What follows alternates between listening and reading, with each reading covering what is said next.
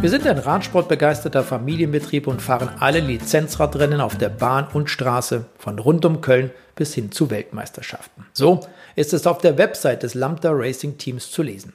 Diese Homepage gehört der Familie Smekal, einer wirklich radsportverrückten Familie, dessen Oberhaupt Jan zunächst seine Frau Tina und irgendwann die Kinder Finja und Nico mit dem Radsportvirus ansteckte. Tochter Finja kam allerdings über den Umweg Schwimmen und Triathlon zum Radrennsport und gehört seit einigen Jahren zur nationalen und internationalen Spitze. Nach Siegen bei regionalen Rennen und Medaillen bei Landesverbandsmeisterschaften auf Bahn und Straße kamen 2017 in der weiblichen U17-Klasse die ersten Goldmedaillen bei deutschen Meisterschaften dazu. 2020, im ersten Jahr der Klasse Frauen, darf sie nun eine weitere Medaille bei Bahn-Europameisterschaften ihr eigen nennen. Gemeinsam mit Franziska Brause vom RSV Öschelbronn, Lea Lynn Teutenberg aus Köln und Lena Charlotte Reisner aus Gera sicherte sich Finja die Silbermedaille in der Mannschaftsverfolgung hinter Italien im U23-Rennen über 4000 Meter. Für Windkante war es nun Grund genug, um die Radsportler der Familie Smekal mit eigener Lenker-, Sattel-, Laufrad- und Rahmenproduktion im Bergischen Land zu besuchen. Fragte nicht nur bei Papa Jan nach, wie er auf die Idee kam, das eigene Material entwickeln und bauen zu lassen, Vielmehr wollten wir von der 19-jährigen Finja wissen, wie es denn in Italien nach dem Gewinn der Silbermedaille war. Die Windkante in Kooperation mit Radsportnews.com. Ja, es war auf jeden Fall ein sehr, sehr schönes Erlebnis nochmal, dass wir ähm, jetzt nach der ganzen Corona-Situation war natürlich vieles unsicher, ob überhaupt nochmal es so zu dem Renngeschehen kommt, dass wir nochmal auch internationale Rennen fahren können und dann war die Silbermedaille jetzt auf jeden Fall nochmal ein sehr schöner Abschluss, auch dass es dann als Mannschaft eingefahren wurde und dass man da dann einfach nochmal so ein, ja, ein gutes Ergebnis hatte, wo man dann auch stolz drauf sein kann und dann quasi mit guten, ja, Gewissen auch aus der Saison rausgehen kann. Aus der Saison Entschuldigung, aber aus der Saison rausgehen kann. Du bist ja dieses Jahr nicht wirklich viel Rennen gefahren. Du bist, glaube ich, um die 20 Rennen, hast du mir mal vorhin mal erzählt, in diesem Jahr gefahren. Das ist ja nicht wirklich viel. Vermisst du da nicht ein bisschen was? Ja, also wenn man das im Vergleich zu den letzten Jahren sieht, ist natürlich ein großer Unterschied auch gewesen. Es war sehr viel mehr Training dabei. Ähm, ja, man musste sich erstmal natürlich umstellen, auch den Fokus dann anders legen.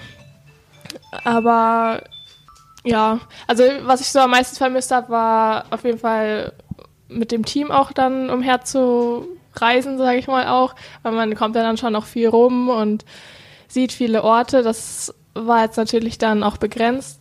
Man hat dann viel mehr Zeit in der Heimat verbracht, in Deutschland. Ähm, ja, es war anders, aber es war jetzt nicht schlecht, muss ich sagen. Also es war auch eine schöne Zeit jetzt auf jeden Fall, den den Sommer. Wir wollen mal ganz vorne anfangen. Wie bist du dann eigentlich mal zum Radsport gekommen? Vor allem dieses Niveau zu erreichen, das ist ja sehr aufwendig. Man muss viel trainieren, man muss vielleicht auch, gerade du bist eine junge Frau, auf vieles verzichten. Also Party machen, dies und jenes, wie vielleicht Gleichaltriges machen, das fällt ein bisschen weg.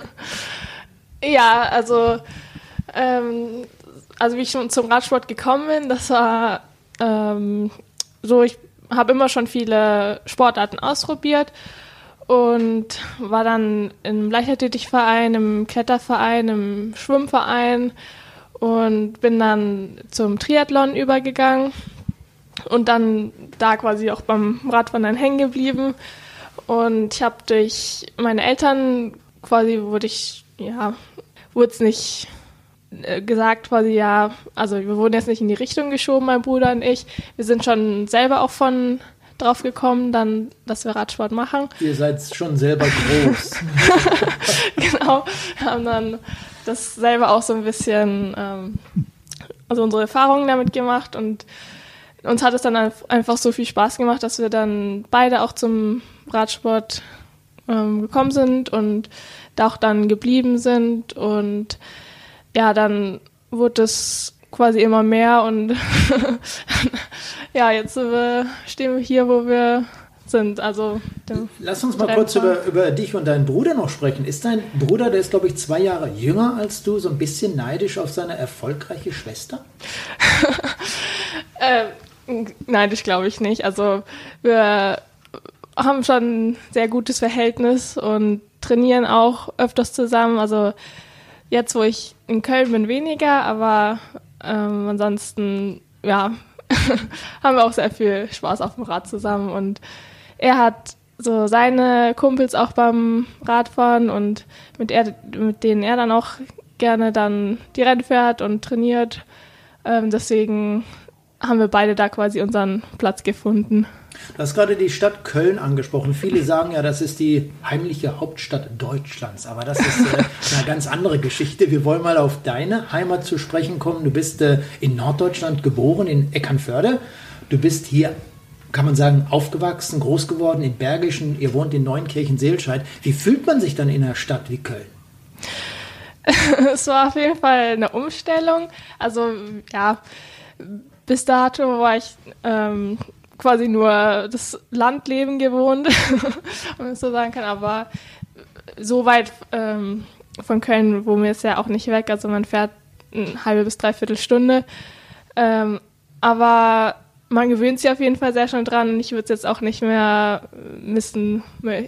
Also ich fühle mich da auf jeden Fall sehr, sehr wohl. Und die Trainingsmöglichkeiten, die du in Köln hast, sind die ähnlich wie bei dir zu Hause im Bergischen oder sagst du dann, äh, ja, ist ein bisschen schwieriger, ich habe längere Anfahrtswege, um irgendwo in ein ordentliches Trainingsgebiet zu kommen? Mm, es geht eigentlich. Also klar, wenn man jetzt hier losfährt, dann ist man direkt in der Natur und hat weniger Ampeln und weniger Autos, aber hier war es so, dass ich weniger Trainingspartner hatte oder auch Trainingsgruppen generell.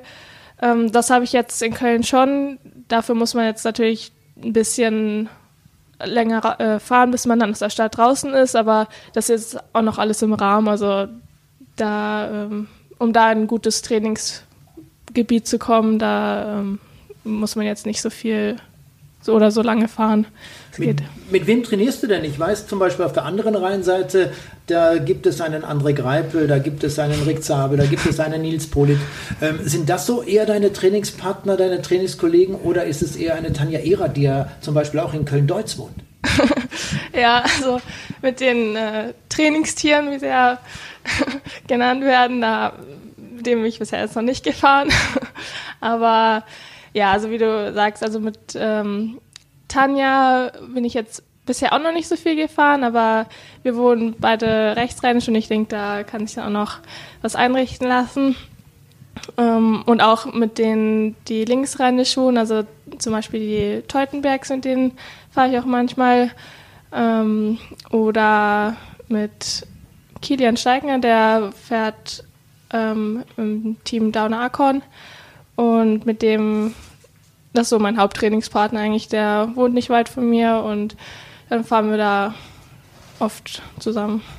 Du gehörst zur deutschen Nationalmannschaft, äh, bist dieses Jahr das erste Jahr bei den Frauen gefahren, also aus der Juniorenklasse entwachsen rausgekommen. Im letzten Jahr war es dort schon entsprechend erfolgreich. Und wir haben gerade den Namen Tanja Ehrert erwähnt. Sie fährt das für das Team deutsche Team Cannons Ram. Sind das so deine Ziele, dass du sagst, ich möchte in ein, zwei Jahren auch mal Berufsradsportlerin sein, möchte damit dein Geld verdienen? Oder sagst du eher, nein, ich bin am Studieren, können gleich gerne mal über dein Studium sprechen, wie das vor allem verbunden werden kann, äh, wie man das Training, das intensive Training, auch das Reisen, das zum Radsport gehört, mit dem Studium verbindet. Wo liegen deine Ziele in der Zukunft? Also ich möchte auf jeden Fall den Radsport noch weiter durchführen. Also ich möchte, sage immer, ich mache es so lange, bis mir ähm, keinen Spaß mehr macht und momentan habe ich auf jeden Fall noch viel Spaß daran.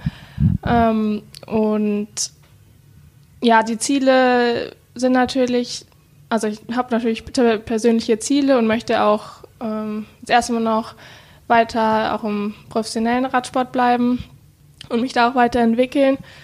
Und ja, wenn sich dann ähm, irgendwann anbietet, dass auch der Step in die World Tour dann erreicht werden kann, das wäre natürlich auf jeden Fall ähm, oder ist auch ein großes Ziel bei mir. Ähm, ja, und danach mal schauen. Und, und, wie verbindest du dein Studium in Ansbach? Das ist ein Fernstudium, das du zurzeit absolvierst mit deinem Training. Geht das so einfach? Lässt sich das locker alles unter einen Hut bringen? Ja, also das Studium ist äh, natürlich extra dafür auch ausgerichtet, dass man den Sport nebenher auch gut noch meistern kann und auch, dass man, also es ist quasi auch eingeplant, dass man dann öfters mal nicht da ist oder Zeit hat zum Studieren. Also so ein Deswegen. richtiges Studentenleben, einfach nicht da sein. Ne? genau, also ist dann natürlich schon viel unterwegs und kann dann auch mal woanders dann auch die Prüfungen schreiben. Also man kann sich generell äh, verschiedene Prüfungstermine da, also sich dazwischen entscheiden oder es ist, es gibt auch noch Partnerunis, also ich kann zum Beispiel meine Prüfung hier auch in Bonn schreiben, also muss dafür dann nicht extra nach Ansbach fahren. Und ja, also es lässt sich eigentlich ganz gut nebenher ähm, mit dem Sport kombinieren und ist ja auch extra gestreckt. Also es geht statt äh, drei Jahren, es ist auf fünf Jahre gestreckt und man kann es sogar noch mal verlängern auf sechs Jahre. Ob ich das dann so lange mache, ist auch die andere Sache, aber ja, also ich habe schon vor, das auf jeden Fall jetzt in der Radsportzeit noch weiterzuführen. Und wenn wir dann einen Schritt weitergehen würden, ähm, du nicht mehr Fahrrad fährst, zumindest mal nicht mehr in diesem Hochleistungssportbereich, was würdest du dann gerne machen? Was würdest du mit deinem Studium anfangen? Deine Eltern, darf ich sagen, sind beide erfolgreich. Dein Papa ist mal Flugzeug geflogen, so einen kleinen Sportflieger hat er gehabt äh, und solche Sachen. Ist das etwas, äh, was dich vielleicht auch mal reizen könnte? Ähm, ja, also ich bin mir momentan noch nicht ganz sicher, was ich danach auch machen möchte, in welche Richtung ich da gehe, aber ähm, was mich interessiert ist, auch zur Bundeswehr zu gehen und da dann in Richtung ähm, militärische Sicherheit auch zu gehen. Und es gibt ja auch das äh, Sportförderprogramm von der Bundeswehr. Da ähm, würde ich mich dann im nächsten Jahr auch nochmal drauf bewerben, weil das äh, wirklich eine gute ähm, ja, Organisation ist, die dann ähm, die Sportler fördert und da dann nochmal bessere Möglichkeiten bietet, dass das, äh, ja, dass man sich da über die finanzielle Lage keine Sorgen machen muss. Also doch auf Papas Spur, ne, was die Bundeswehr betrifft. Er sitzt nämlich gerade auch gegenüber. Jan, äh, ist das etwas, was du deiner Tochter vielleicht mal so mit auf den Weg gegeben hast? Wir werden gleich nochmal auf dich, auf eure Projekte zu sprechen kommen, dass du gesagt hast, geh doch mal zur Bundeswehr und da bist du gut aufgehoben? Ich würde sagen indirekt. Natürlich kennt sie es direkt von meinem beruflichen Leben. Ich bin noch bei der Bundeswehr, ähm, aber ich habe ihr auch irgendwann mal von der Sportfördergruppe erzählt, weil ich selber da zwei Jahre war. Und ich denke, am Anfang war es nur so mit einem Ohr zugehört und wusste gar nicht zu, zu realisieren, was man dann eigentlich hätte, wenn man da ist. Wenn man dann in diese Phase kommt, aus dem Elternhaus auszieht, äh, letztendlich sich das Geld selber verdienen muss, und dann muss man ja zugeben, ihre äh, Trainingskameraden oder in der Nationalmannschaft sind sehr viele äh, in der Sportfördergruppe, dann erkennt man halt einfach die Vorteile dieser Sportfördergruppe. Und da muss ich auch ehrlich sagen, da hat die Regierung schon wirklich ein gutes Programm aufgestellt. Natürlich gibt es ähnliche Sachen auch bei der Polizei, ähm, aber in der Sportfördergruppe unterm Strich hat man den Vorteil, wenn man dahin geht, geht man eigentlich hin, um wieder zu gehen. Das hört sich jetzt komisch an, aber man bleibt ja nicht der Soldat an sich, bei der Polizei ist ein bisschen anderes, dann ist meine Polizeiausbildung, wird erwartet, dass man auch weiter dann da bleibt und letztendlich nach dem Sport. Und deswegen ist die Sportfördergruppe eigentlich, kann ich jedem empfehlen, zumindest sich darauf zu bewerben. Wenn es dann nicht klappt, klappt es nicht, aber man hat zumindest getan. War das denn mal euer Weg, dass ihr gesagt habt, unsere Kinder, Nico und äh, Fina möchten, sollen irgendwann mal zum Radsport wechseln? War das mal eure Idee? Ihr seid ja selber auch sportbegeistert. Eigentlich nicht. Das ist immer so eine, ich denke ich spreche da viel, äh, im Namen vieler anderen Eltern. Also zwingen kann man gar nichts. Das, äh, ich denke mal, das ist jedem schnell, schnell bewusst. Ähm, ich denke mal, es ist einfach, wie man es vorlebt und wie man mit den Kindern quasi, wie man es handhabt. Äh, manchmal habe ich das Gefühl, vielleicht habe ich zu viel gelobt, weil irgendwann nach ihren ersten Fahrrad-Trainingseinheiten hat sie einfach gesagt, ich will jetzt Rennen fahren. Ja, sie war beim ersten Rennen letzte. sie lacht, ja.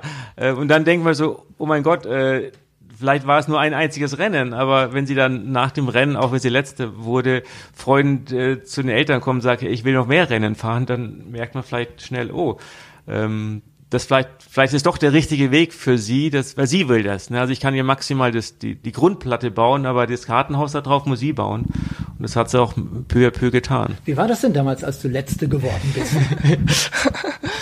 also es war damals noch ein Mountainbike-Rennen. Also ähm, ich habe es erstmal mit dem Mountainbike-Fahren probiert. Das war entstand daraus, dass wir damals im Urlaub waren in Kroatien und da die Mountainbikes dabei hatten. Und dann hat mir das so viel Spaß gemacht, ähm, dass ich dann erstmal gesagt ich möchte ein Mountainbike-Rennen fahren. Und da waren dann noch so ein paar, ähm, ja, also parkourmäßig, also wo es dann auch ins, ins Technische ging. Also es kam mir zumindest so vor damals.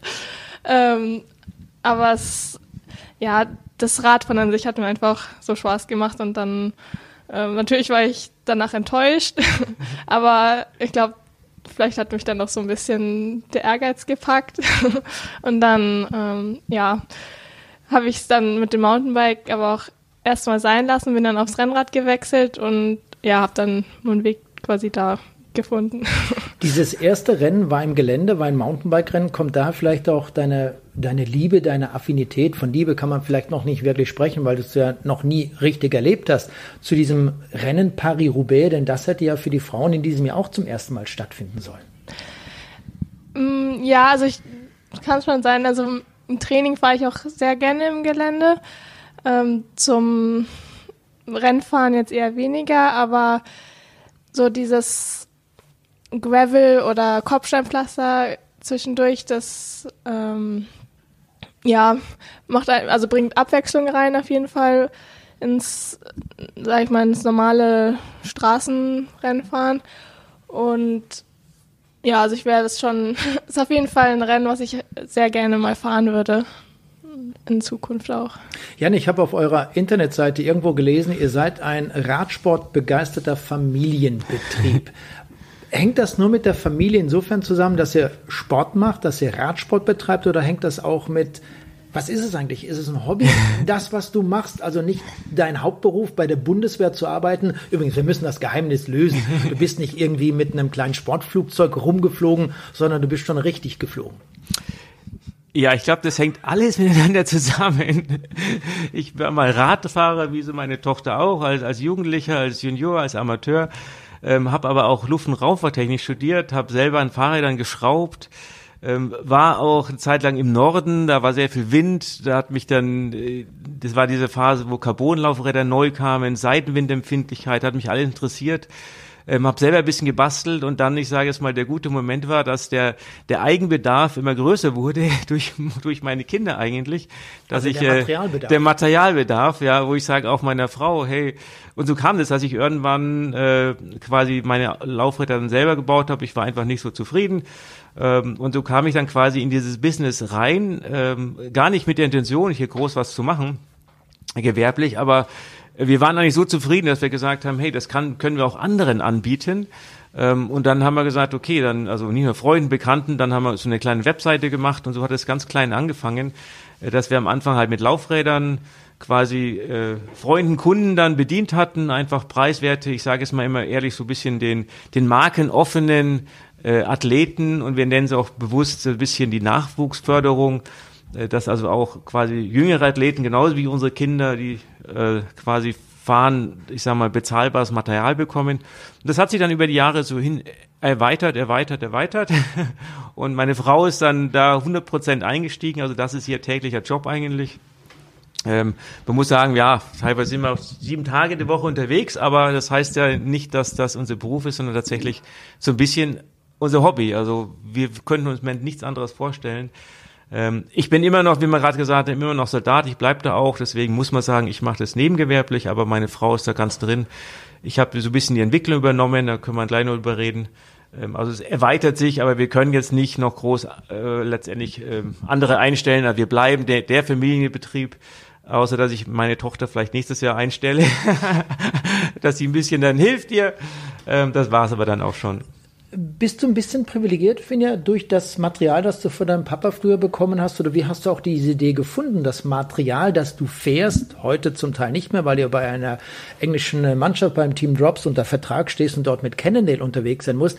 Warst du damals ein bisschen privilegiert, dass du mit diesen tollen Laufrädern zum Beispiel fahren durftest?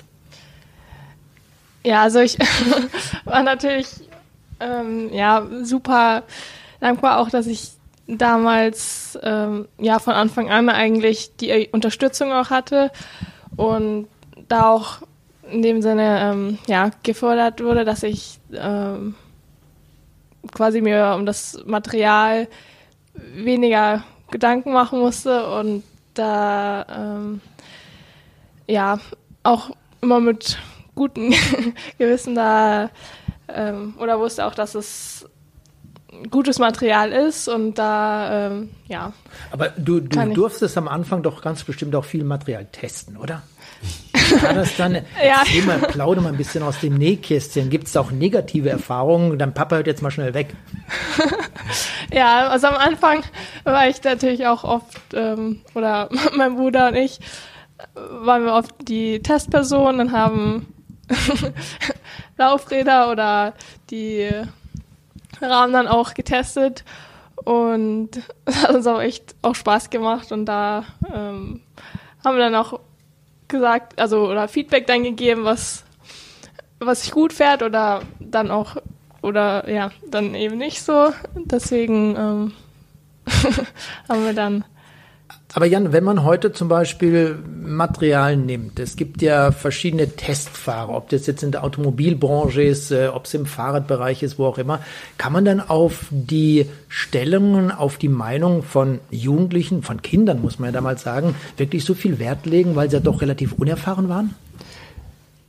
Ja, kann ich ganz, eigentlich relativ, äh, relativ gut, sage ich jetzt mal. Das bin ich ehrlich. Also ähm, ich habe sie sehr gerne testen lassen an neuen Bremsbelägen und besonders wenn es regnet.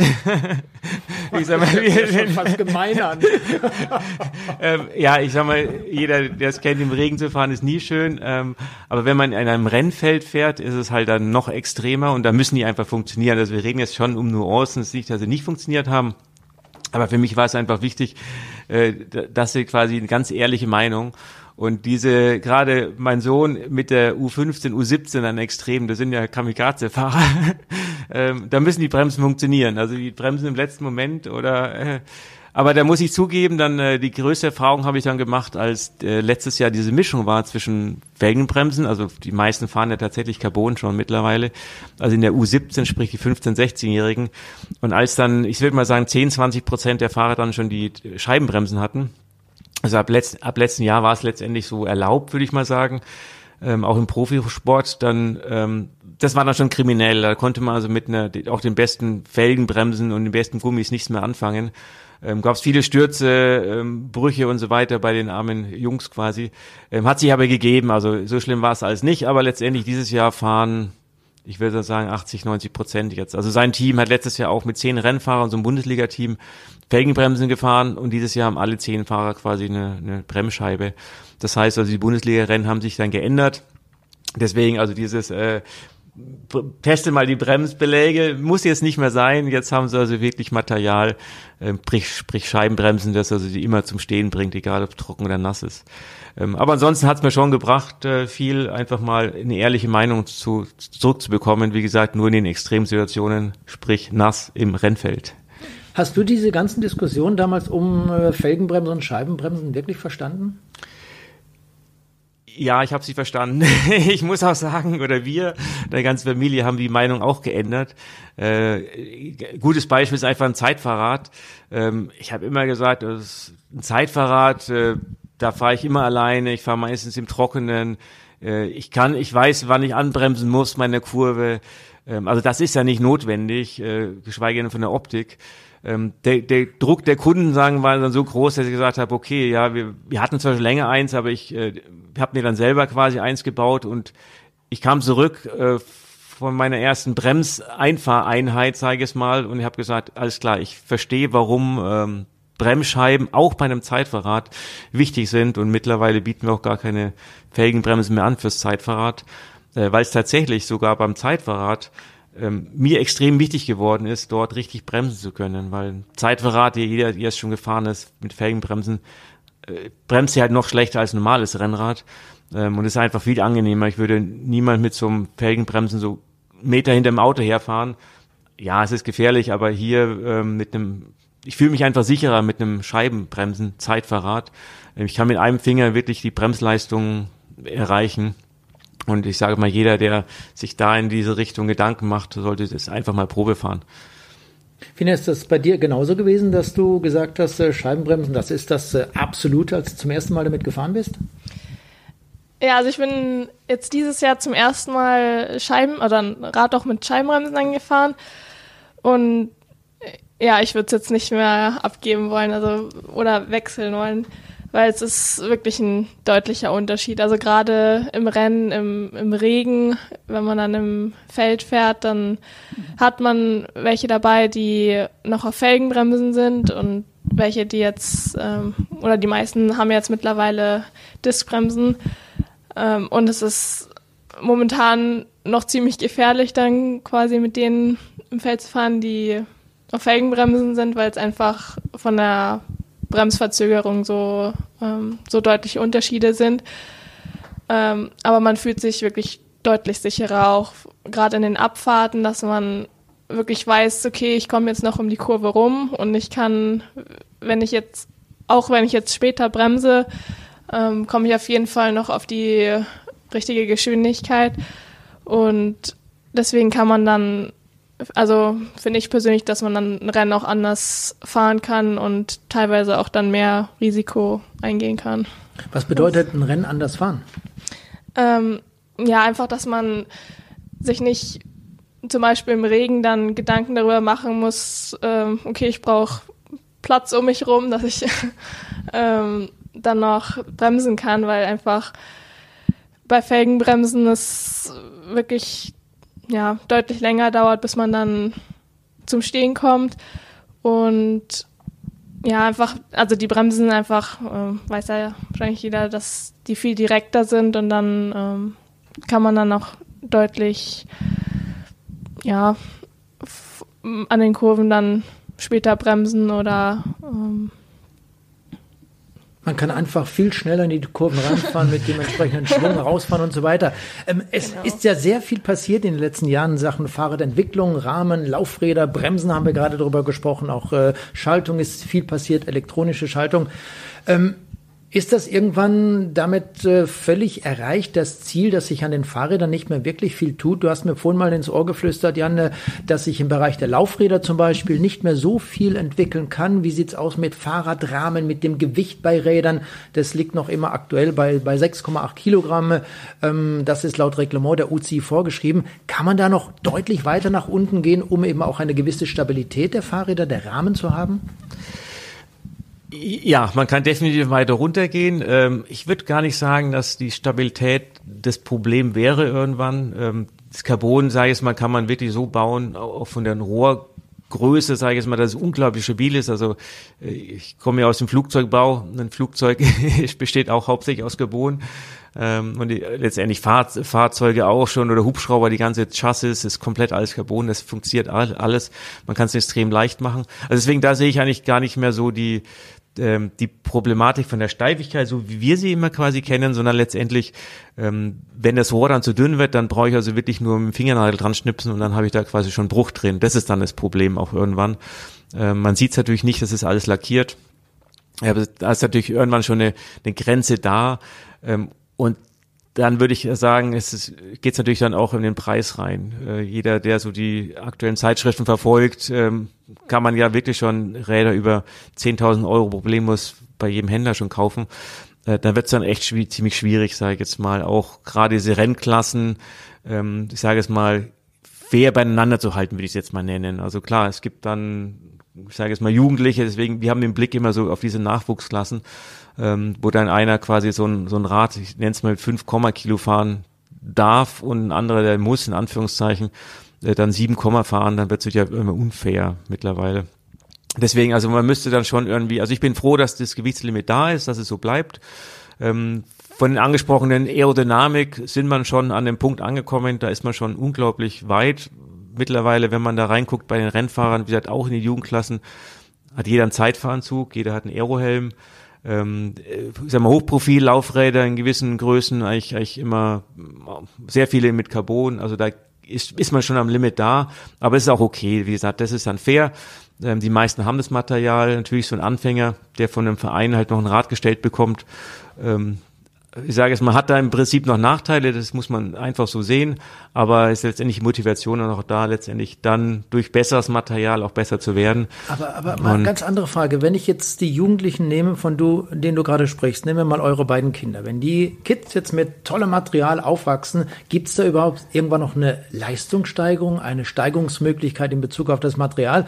Du bist selber früher Radrennen gefahren. Wir hatten nicht das beste Material von Carbon, war damals überhaupt noch nicht die Rede.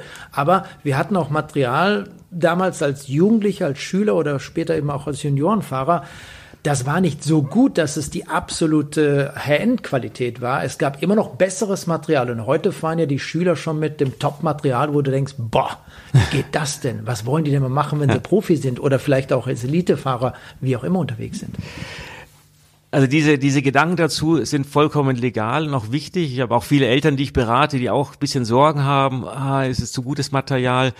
Ähm, ich zeige es mal, man muss es aus mehreren Seiten betrachten. Ähm, einerseits motiviert das Kind, das ist, glaube ich, für mich jetzt am Ende das, der wichtigste Faktor. Ähm, es geht gar nicht darum, dass es wirklich besser ist, weil wenn man in die Jugendklassen reinguckt, letztendlich werden sie eigentlich gar nicht besser. Und natürlich ähm, muss man ehrlich sein, ich bin auch ehrlich zu den Eltern, ähm, die, die Jugendklassen sind ja alle beschränkt in den Übersetzungen. Also die haben, die, die kurbeln da teilweise ihre Füße schon aus dem Bauch raus.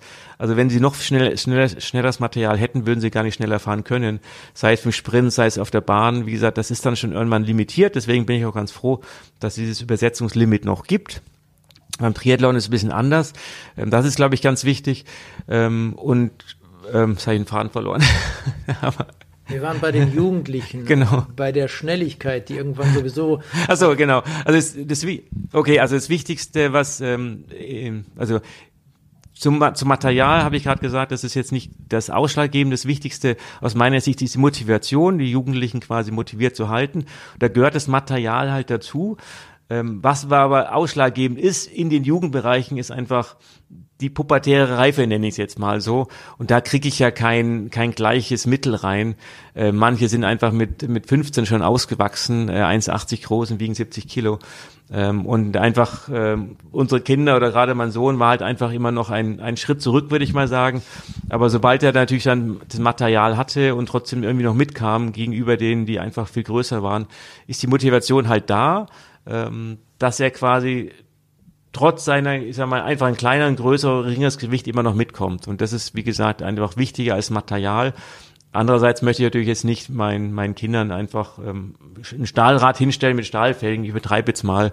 Ähm, das hört natürlich dann auch irgendwann der Spaß auf. Finja, du bist 2017 deutsche Meisterin geworden, zweimal sogar auf der Bahn und auf der Straße. War das unter anderem auch äh, dem Material geschuldet, das dir deine Eltern zur Verfügung gestellt haben? Oder vielleicht also, auch die Motivation durch dieses Material?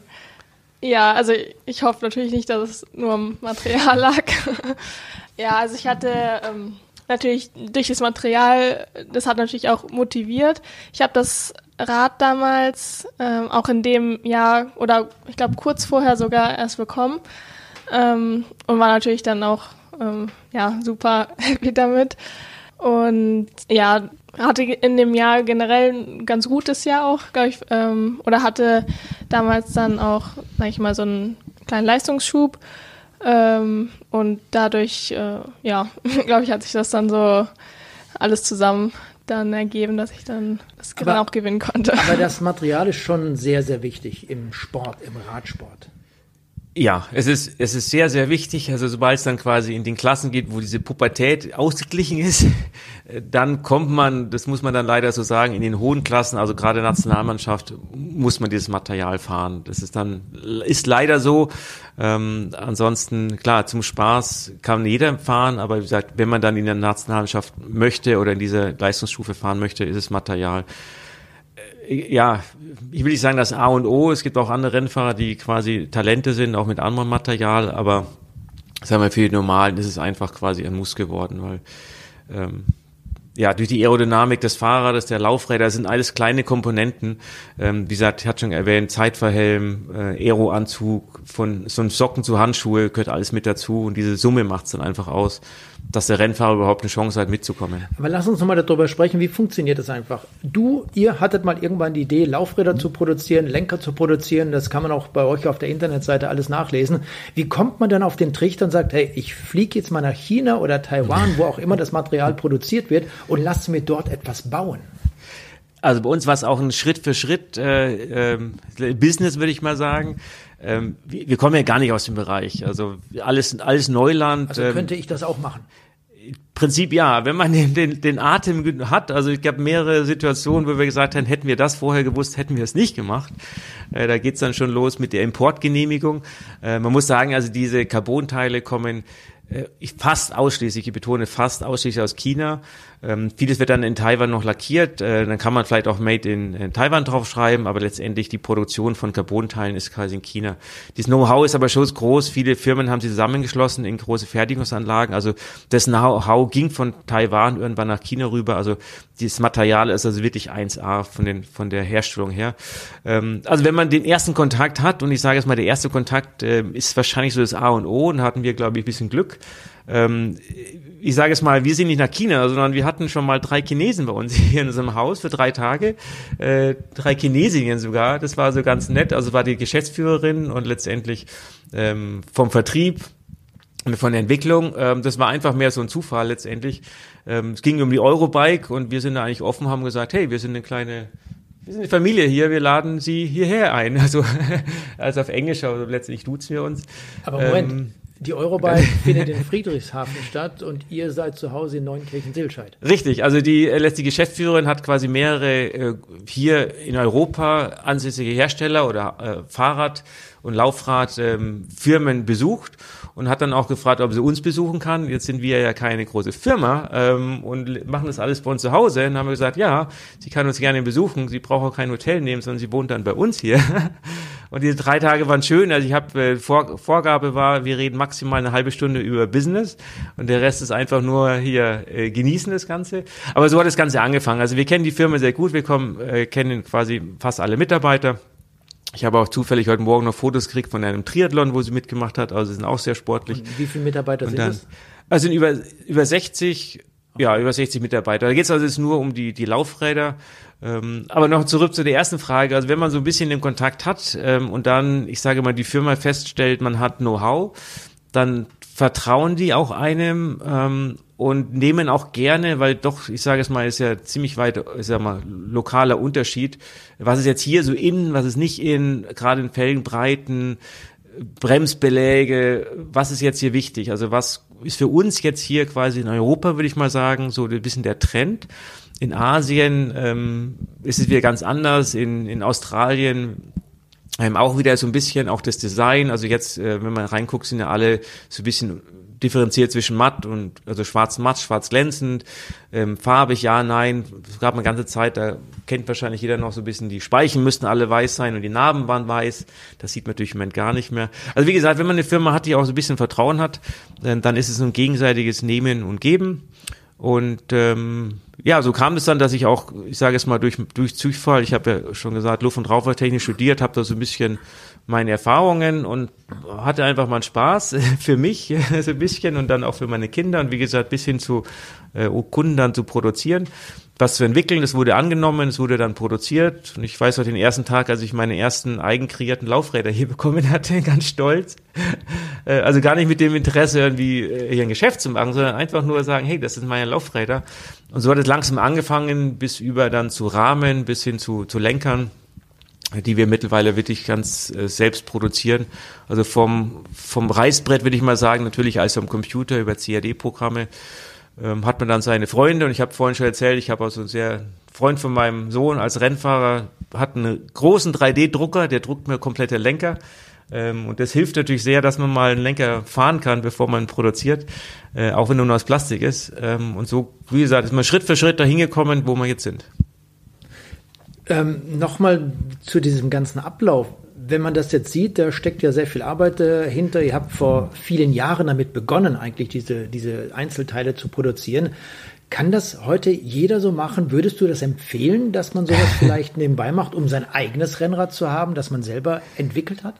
Okay, das ist eine Stufe zu hoch. Also ich habe einfach nur Glück, ich sage mal, durch meine Frau, durch meine Kinder, äh, durch mein, mein Hobby, äh, das zum ja, dieses Hobby quasi zu erweitern, zu einer Firma zu entwickeln. Also wir hätten niemals gedacht, dass wir doch irgendwie so bekannt oder groß werden.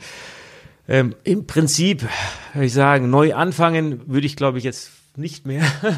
Wie gesagt, es ging auch los schon mit dieser Importgenehmigung, ich hatte es vorhin schon mal angesprochen. Warum würdest du nicht nochmal von vorne anfangen? Ich glaube, ich hab da, ihr habt eine intakte Familie, oder? ja, genau.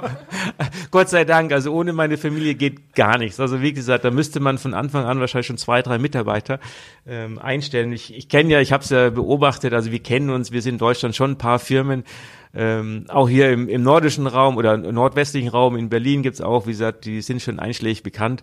Äh, jedem, jede machen ihren Weg und alle haben ähnlich angefangen. Das ist also eine kleine Gemeinschaft ähm, gegenüber den großen, sagen wir mal, großen Firmen, also den Markenfirmen. Ähm, wir haben uns alle so ein bisschen etabliert. Ähm, unsere Kunden sind auch stolz, dann die jeweilige Marke zu fahren und man spricht sich an, wenn man so eine Radmarke fährt oder so eine. Deswegen. Ähm, aber nochmal zurückzukommen, ob wir es nochmal anfangen würden, wie gesagt. Ähm, ja, im Nachhinein natürlich schon. Es hat uns sehr viel Spaß gemacht. Er macht immer noch Spaß. Es ist jetzt letztendlich äh, ein kleines Standbein. Also ich habe kurz schon überlegt, irgendwie, ja, ähm, Bundeswehr macht mir auch Spaß, äh, aber ich kann man beides nicht, nicht, sage ich es mal, aufhören. Also ich werde niemals äh, quasi, ich sage es mal, meinen sicheren Job und den Job, den ich kann und auch liebe, aufzugeben. Äh, meine Frau ähm, ist da so drin verwachsen. Ich glaube nicht, dass sie auch das ähm, letztendlich ändern wollte, wie es jetzt ist hier, weil, und das äh, muss man wirklich ich sage mal wirklich betonen, wir verkaufen ja nicht äh, Fahrräder, Laufräder, Lenker und so weiter, sondern eigentlich nur Freude, Freude an den Kunden. Also wozu brauchst der Kunde? Ist ja keine Waschmaschine, die er unbedingt braucht, äh, sondern er kauft für seine Freude. Also er hat Spaß damit äh, er baut sich einen Lenker an, die Laufräder und jeder kennt's, ähm, wenn man sein Fahrrad aufrüstet mit Fahrrädern, es hat man Sp Freude dran. Und diese Freude geben sie meistens dann zurück, rufen bei uns an, schreiben uns eine E-Mail, äh, ganz stolz mit Fotos und das gibt uns die Freude wiederum. Und das ist, ganz ehrlich, das ist der Hauptgrund, warum wir das eigentlich machen. Und äh, Carsten, wenn du mal auf die Radrennbahn gehen würdest nach Bütgen oder nach Köln, wenn hier eine Landes Landesmeisterschaft ist oder auch eine, eine deutschere, so eine, so eine Rennserie, dann siehst du äh, fast schon mal die Hälfte mit unseren Fahrrädern rumfahren, äh, rumfahren, weil auf der Bahn sind wir ein bisschen ungeschlagen, einfach vom Preis-Leistungs-Verhältnis. Ähm, und wenn dann die Eltern quasi in diese Bredouille kommen, ihr Sohn braucht, weil er gewachsen ist, neues Material und der Sohn natürlich auch, oder die Tochter natürlich, die äh, Räder schon gesehen hat und die einfach scharf aussehen, dann haben sie schwierige Argumente zu sagen, nee, sie kriegen jetzt noch ein älteres Alurad ähm, und nicht dann unser Rad weil, oder, oder unseren Rahmen weil der Preisunterschied ja gar nicht so groß ist. Und dann sieht man schon, wer hm, ja, strahlende äh, letztendlich Kinder da mit so einem Material zu fahren. Aber es macht sie auch stolz, die Kinder, und die sind auch wirklich dann sehr motiviert zu trainieren. Fina, macht dich das ein bisschen stolz, dass deine Eltern sowas auf die Reihe gebracht haben, dass sie diese Firma aufgebaut haben? Du vor allem auch mit deinem Bruder mit dem Material fahren kannst? Ja, also wir sind natürlich sehr, sehr äh, ja, glücklich, auch dass wir überhaupt die Möglichkeit bekommen und da auch so unterstützt werden. Ähm, ja, ich bin, bin schon ein bisschen stolz auf jeden Fall auf das. Sag mal, wenn wir, wenn wir über Fahrräder sprechen, du hast im Fahr Keller unten, habe ich gesehen, so viele Fahrräder, dann bei dir zu Hause in Köln wahrscheinlich auch noch das eine oder andere. Schraubst du denn selber mal an diesen Rädern rum? Kannst du ein Fahrrad aufbauen? Denn es gibt ja viele Profis, egal jetzt ob im weiblichen oder im männlichen Bereich, auch Nachwuchsfahrer, die können das nicht. Kannst du das? Ähm, also ich würde sagen, wenn ich jetzt nur einen Rahmen und dann alle Komponenten dazu bekommen würde, wahrscheinlich würde ich es zu 80 Prozent aufgebaut bekommen, aber so dann an ein paar Sachen wird es dann, glaube ich, schon scheitern. so, also ja, den, wie eine Schaltung einstellen oder so, da würde ich dann schon noch Hilfe brauchen auf jeden Fall, aber generell schraube ich eigentlich ganz gerne an Rädern und ähm, ja, also wenn irgendwas ist, dann äh, ja, würde ich auf jeden Fall das auch immer erstmal selber probieren und da ähm, und nicht direkt dann zum Mechaniker laufen oder ähm, jetzt die letzten Jahre dann zu meinem Papa quasi. Deswegen ähm, generell, ja, macht es mir schon Spaß, auf jeden Fall auch an Rädern zu schrauben. Jan, kommen wir nochmal auf Fahrräder zu sprechen. Gibt ja heute eine Vielzahl und Vielfältigkeit von Fahrrädern. Jetzt gibt es seit einigen Jahren auch den Trend in äh, den Gravel-Bereich. Ich sage immer, das ist so eine Mischung zwischen Querfeld Einrad, äh, Rennrad und Mountainbike. Sicherlich sehr, sehr schöne Fahrräder. Ist das das äh, neue Fahrrad, das Fahrrad, das vielleicht auch das Mountainbike in den nächsten paar Monaten ablösen wird, in den nächsten ein, zwei Jahren? In den Monaten nicht, aber in, in ich sag mal, langfristig will ich auch nicht sagen, aber es, der, der, der, sag mal, der Aufwuchs des Gravelrades ist echt enorm. Ähm, und dann kann ich auch wieder aus, aus unserer Erfahrung berichten. Wir waren auch skeptisch, ein Rennrad im Gelände zu fahren. Wir haben ein Mountainbike gehabt, wir haben eben Straßenrennräder, also alles, alles gut und wir konnten uns gar nicht vorstellen, jetzt hier noch so durchs Gelände zu fahren mit einem Rennrad bis wir selber gemacht haben. Und ganz ehrlich, da liegt uns bisschen jetzt so, wir haben besonders dieses Jahr, weil eben keine Wettkämpfe waren oder keine Rennen, dieses Liebe an dem Gravelrad gelernt. Und ähm, es ist doch anders als erwartet. Man muss es einfach mal selber machen. Äh, man muss sich einfach auch einfach mal trauen, mit, mit niedrigem Luftdruck zu fahren. Also wir reden hier von 2,0, 2,2 Bar. Ähm, und dann fährt man wirklich mit einer also ich sage es mal, gefühlt hohen Geschwindigkeit äh, diese Naturwege, also wir reden immer von Naturwegen, also einfach einen felsigen Hang runterfahren geht natürlich dann nicht, aber ähm, ich sag mal so komfortabel, äh, im Prinzip auch längere Strecken und sobald man auf Teer kommt und auch ähm, auf Fahrradwege oder sonst wo, ähm, also nicht merkbar fährt man langsam. Lass es vielleicht mal wie ein, ein kmh sein, aber es ist nicht so, dass ich sage, oh, da muss ich richtig reintreten, um voranzukommen. Und das hat uns immer beim Mountainbike einfach so gestört. Ich komme halt nicht so voran. Ich, also meine 100 Kilometer Tour mit dem Mountainbike konnte ich mir irgendwie nicht vorstellen. 100 ähm, Kilometer mit dem Gravelrad ist überhaupt kein Thema. Und ähm, ich hatte einen guten Freund, wir haben uns vor zwei Wochen am Wochenende, machen wir mal einen 100er nochmal so zum Saisonabschluss. Äh, Rennrad oder Gravelrad, natürlich Gravelrad, weil wir wollten quatschen, wir wollten miteinander herfahren, wir wollten miteinander reden und da ist so ein Gravelrad einfach perfekt. Ich muss kaum hingucken, wo ich äh, hinfahren muss. Und sobald, äh, ich sage es mal, dieses, diese Hype ist ja schon gekommen, aber sobald jemand mal gemacht hat, und ich habe auch viele Kunden, den biete ich einfach an und sage, hey, kommt doch mal her, nimmt unsere Gravelräder und fahrt mal hier eine kleine Runde. Ähm, die kommen alle zurück und sagten, sie sind selber verwundert, wie, wie anders das ist, obwohl es vom optischen her gleich ist. Und deswegen dieser Trend wird weitergehen, also ein bisschen dann so eine Gruppendynamik natürlich schon äh, wer kein Gravelrad, der ist, äh, Gravelrad hat, ich will nicht sagen, dass er out ist, aber der hat was verpasst. Danke. Mountainbike war ja auch so. also Gravelrad ist, denke ich mal, da muss man ehrlich zugeben, jetzt, wir stellen uns auch mal die Frage, ähm, was würde ich eher hergeben, mein Aero-Rennrad oder mein Gravelrad, wenn man sich für eins entscheiden muss. Ähm, ich würde tatsächlich aber das, das Aerorad hergeben. Ich mache es nicht, weil ich noch gerne Rennen fahre und auch schnell fahren muss. Also im Moment muss ich beide haben, aber ich sag mal, für den, für den jemand, der wirklich nur ein Rennrad haben möchte und auch, wie gesagt, nicht auf, ja, es, es macht auch Sinn, nur eins zu haben, sich darum zu kümmern, dem würde ich auf jeden Fall so ein Gravelrad empfehlen, auch wenn er anfängt. Und mittlerweile ist der Name auch ein bisschen geändert worden in Allround-Rad, weil selbst Gravel gibt es wieder Unterschiede, welche die mehr in Richtung Gelände gehen oder welche, die quasi zwar Gravel heißen, aber mehr Allround sind, wo man dann auch schmale Reifen fahren kann. Und da gibt es überhaupt keinen Grund mehr, dass man die, dass die langsamen auf der Straße, also mit denen würde ich auch jederzeit so ein Radmarathon oder RTFs fahren, das ist überhaupt problemlos möglich. Fina, es gibt ja immer wieder auch die Mitteilung, dass Radfahrer, Radrennfahrer auf der Straße Schwierigkeiten haben, Konfrontationen haben mit Autofahrern. Ist das vielleicht noch eine gute Alternative, wenn man sich im, im Gelände auf diesen Forstwegen oder auf den Waldwegen befindet, auf den Landwirtschaftswegen mit so einem Gravelbike, dass man dann äh, auf der sicheren Seite ist, A, weil man nicht dem Verkehr und damit einem Unfall ausgesetzt ist und B natürlich auch, weil es dann weniger Anfeindungen gibt, äh, Konfrontationen mit Autofahrern gibt. Hast du das selber schon erlebt? Ja, es ist natürlich so, dass ähm, wenn man dann ins Gelände ausweicht, dass man diesem Verkehr und den ähm, sag ich mal, den Diskussionen. Oft, ja, genau, oft genervten Autofahrern dann äh, aus dem Weg geht. Ähm, ich muss sagen, ja, es ist dann schon auch auf jeden Fall entspannter, weil ich habe auch gemerkt, es ist ähm, jetzt auch gerade in der Stadt ist natürlich, ja, sind viel mehr Leute unterwegs, viel mehr Autofahrer. Ähm, ist auch gefährlicher auf jeden Fall, weil die Autos dann doch auch oft sehr knapp überholen. Ähm, von, also aus der Sicht ist natürlich dann ähm, ja einiges entspannter und schöner auch. Ähm, aber ja, es gehört, glaube ich, mittlerweile einfach leider dazu, dass man sich die Straße teilen muss. Ähm, dann eben auch mit den äh, genervten Autofahrern. aber ähm, ja, es ist man gewöhnt sich dran, sage ich mal.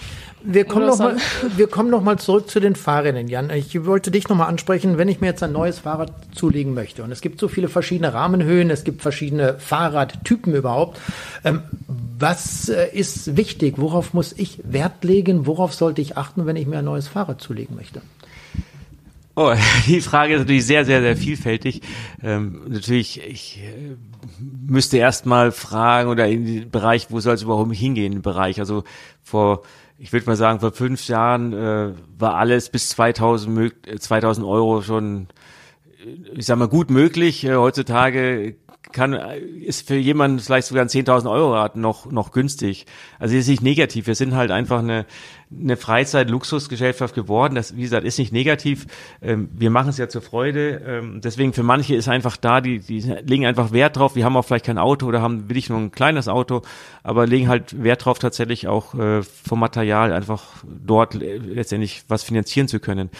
Ähm, aber für mich ist das Wichtigste, wie ich vorhin schon gesagt habe, wir wir fahren ja alle zur Freude. Wir haben jetzt kein, äh, keine Mannschaft, wo wir fahren müssen, sondern letztendlich wir tun es zur Freude. Das heißt also, klar, wo möchte ich fahren?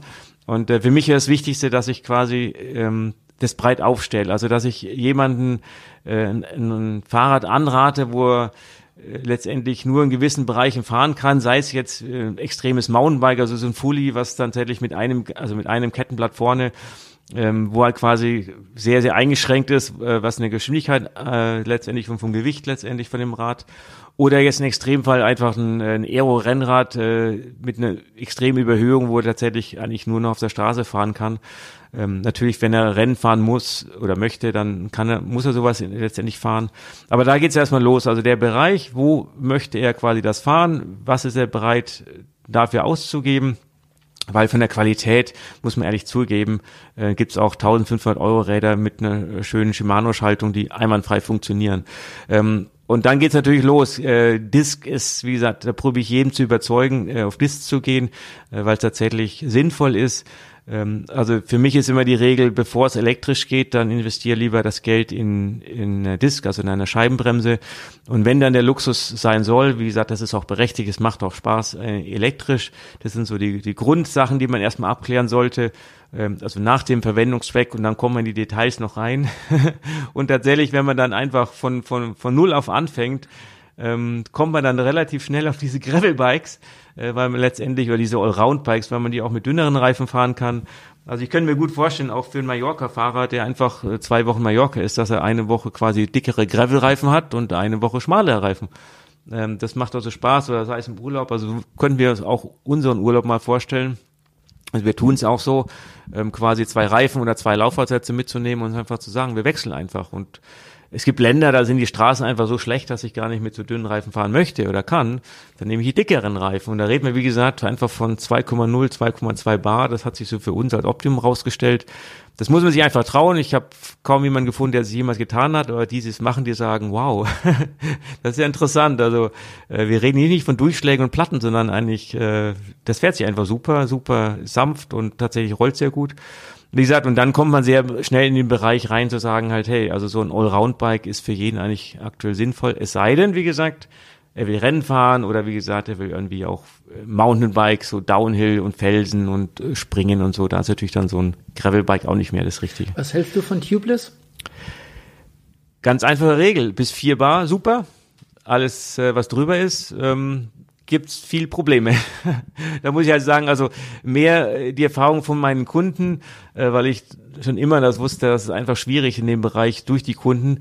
Ähm, wer, wer letztendlich Rennrad fährt ähm, und da, ich sage jetzt mal, die alten Luftdrücke noch fahren möchte, sprich sieben bis acht Bar, und das gewohnt ist, der wird mit äh, Tubeless nicht glücklich werden. Ähm, und spätestens nach zwei Jahren wird es wieder wechseln, weil es hält halt einfach nicht. Also ähm, diese Milch ist dann einfach immer wieder ähm, letztendlich das Loch ist einfach, kann nicht richtig gestopft werden, das Milch spritzt rum, also die Trikots sehen, das Fahrrad ist äh, letztendlich ähm, und dann also schmutzig und dann wechselt man ja doch, äh, wenn man viel fährt, ein, zwei Mal im Jahr das, den hinteren Reifen, dann hat man die Sauerei wieder drin und äh, ich könnte mich jetzt nicht dran erinnern, weil ich meine letzten Platten hatte mit den neueren Reifen, die sind ja wirklich so pannengeschützt auf unseren hier in Deutschland sauberen Straßen, muss ich auch sagen. Also vielleicht gibt es andere Länder, das ist kein Thema.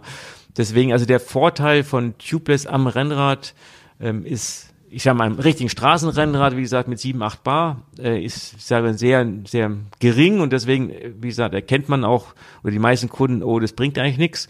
Sobald man auch größere, also breite Reifen wird beim Rennrad, 28, 30, 32, dann kann man auch gerne mit, äh, mit Luftdrücken von 5, 6 Bar oder drunter und ähm, die, die die es äh, einfach mal gemacht haben, viereinhalb, fünf Bar zu fahren, die werden sehr schnell erkennen, äh, es macht mich nicht langsamer.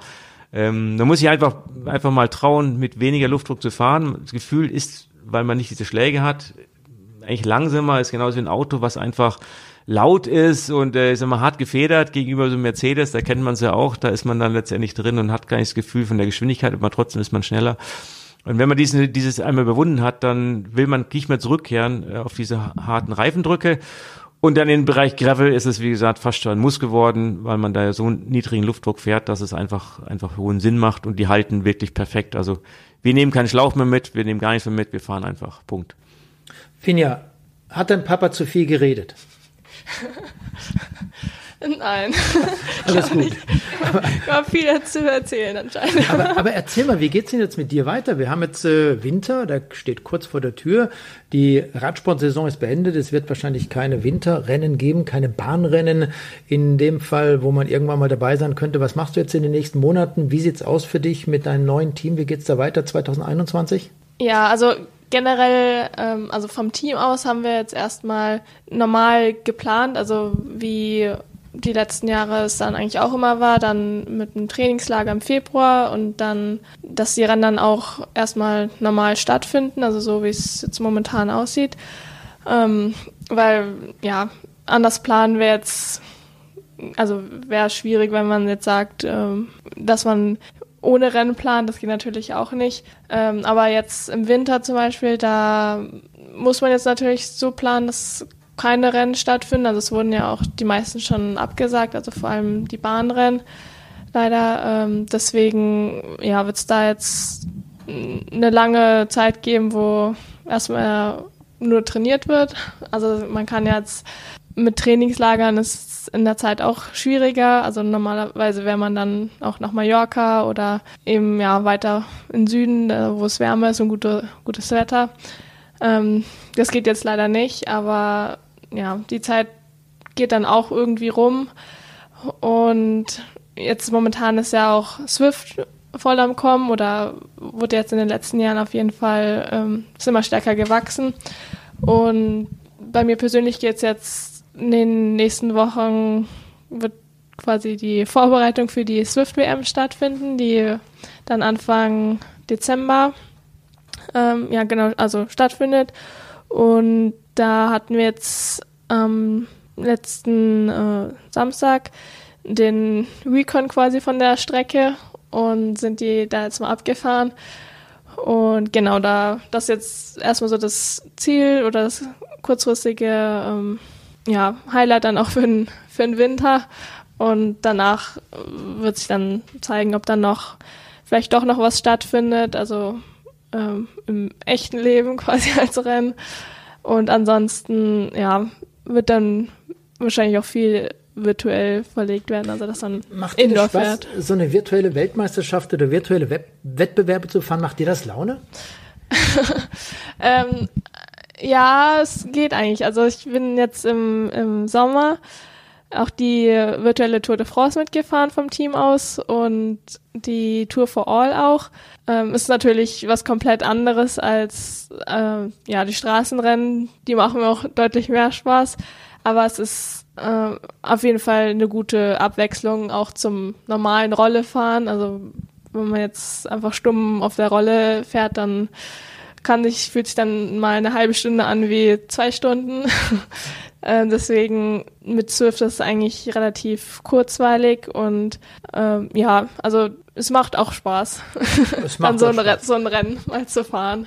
Auch wenn es jetzt ähm, bei der bei der äh, Tour de France hatten wir dann eine Etappe dabei, die ging dann auch mal über zwei Stunden, wo es dann gefühlt nur berghoch ging. Ähm, aber ja, die, also die meisten sind schon kürzer und dann, ja, ist auch auf jeden Fall dann mal guter, gutes Training auch. Also. Tour, Tour, de France, wäre das mal was für dich? Die Tour de France der Frauen ist ja wieder im Gespräch, soll 2022 zum ersten Mal ausgetragen werden. Ist das ein Thema für dich? Freust du dich darauf, wenn du vielleicht mal daran teilnehmen könntest? Ja, auf jeden Fall. Also es ähm, wäre auf jeden Fall ähm, sehr schön, wenn ich dann irgendwann auch mal am Start stehen könnte.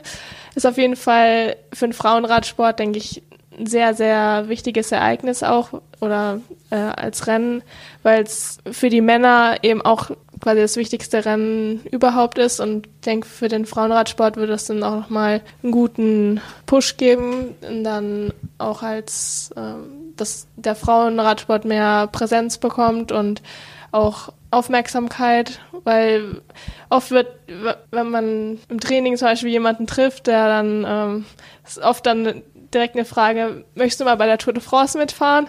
Da muss man bisher immer sagen, ja, gibt's leider nur für die Männer. Aber ja, wenn man dann, wenn die ab nächsten Jahr dann stattfindet, dann könnte man dann eben dann auch anders antworten. Und dann Wir drücken dir die Daumen, dass das funktioniert mit der Tour de France der Frauen. Äh, ich sage erstmal Danke, drücken dir die Daumen für die nächsten Jahre. Gut, dass du vor allem mehr top fit über den Winter kommst und nächstes Jahr wieder ordentlich Rennen fahren kannst. Das hoffen wir alle, dass Corona dann irgendwann mal Geschichte sein wird. Und äh, toi, toi, toi. Vielen Dank für das Gespräch, auch an dich, äh, Jan. Hat Spaß gemacht und wir werden uns sicherlich in absehbarer Zeit nochmal unterhalten. Dann können wir über Technik sprechen oder was auch immer. Das Thema Frauenradsport wird auch noch ein Thema sein, wenn es um äh, das Bezahlen geht, um das, äh, um die Preisgelder zum Beispiel im Frauenradsport. Das ist ein ganz, ganz großes Thema. Werden wir in Zukunft aufgreifen. Vielen Dank an euch und äh, alles Gute. Vielen Dank auch. Ja, dann sage ich auch nochmal ganz kurz Danke. Ich denke mal im Namen vieler Hörer habe ich endlich mal die Ehre, tatsächlich äh, als Sicht eines Hörers Danke zu sagen, Carsten. Also ich, wir sind immer gerne, äh, ich will sagen, zum Zeitvertreib manchmal viel zu schade für Informationen, die wir bekommen durch euren Podcast. Also deswegen vielen, vielen Dank, dass du tatsächlich auch mal den Mut genommen hast, äh, uns zu besuchen. Ich habe Bis zum nächsten Weg Mal. auf mich genommen ins Bergische. danke, danke. Tschüss. Die Windkante in Kooperation mit Radsportnews.com.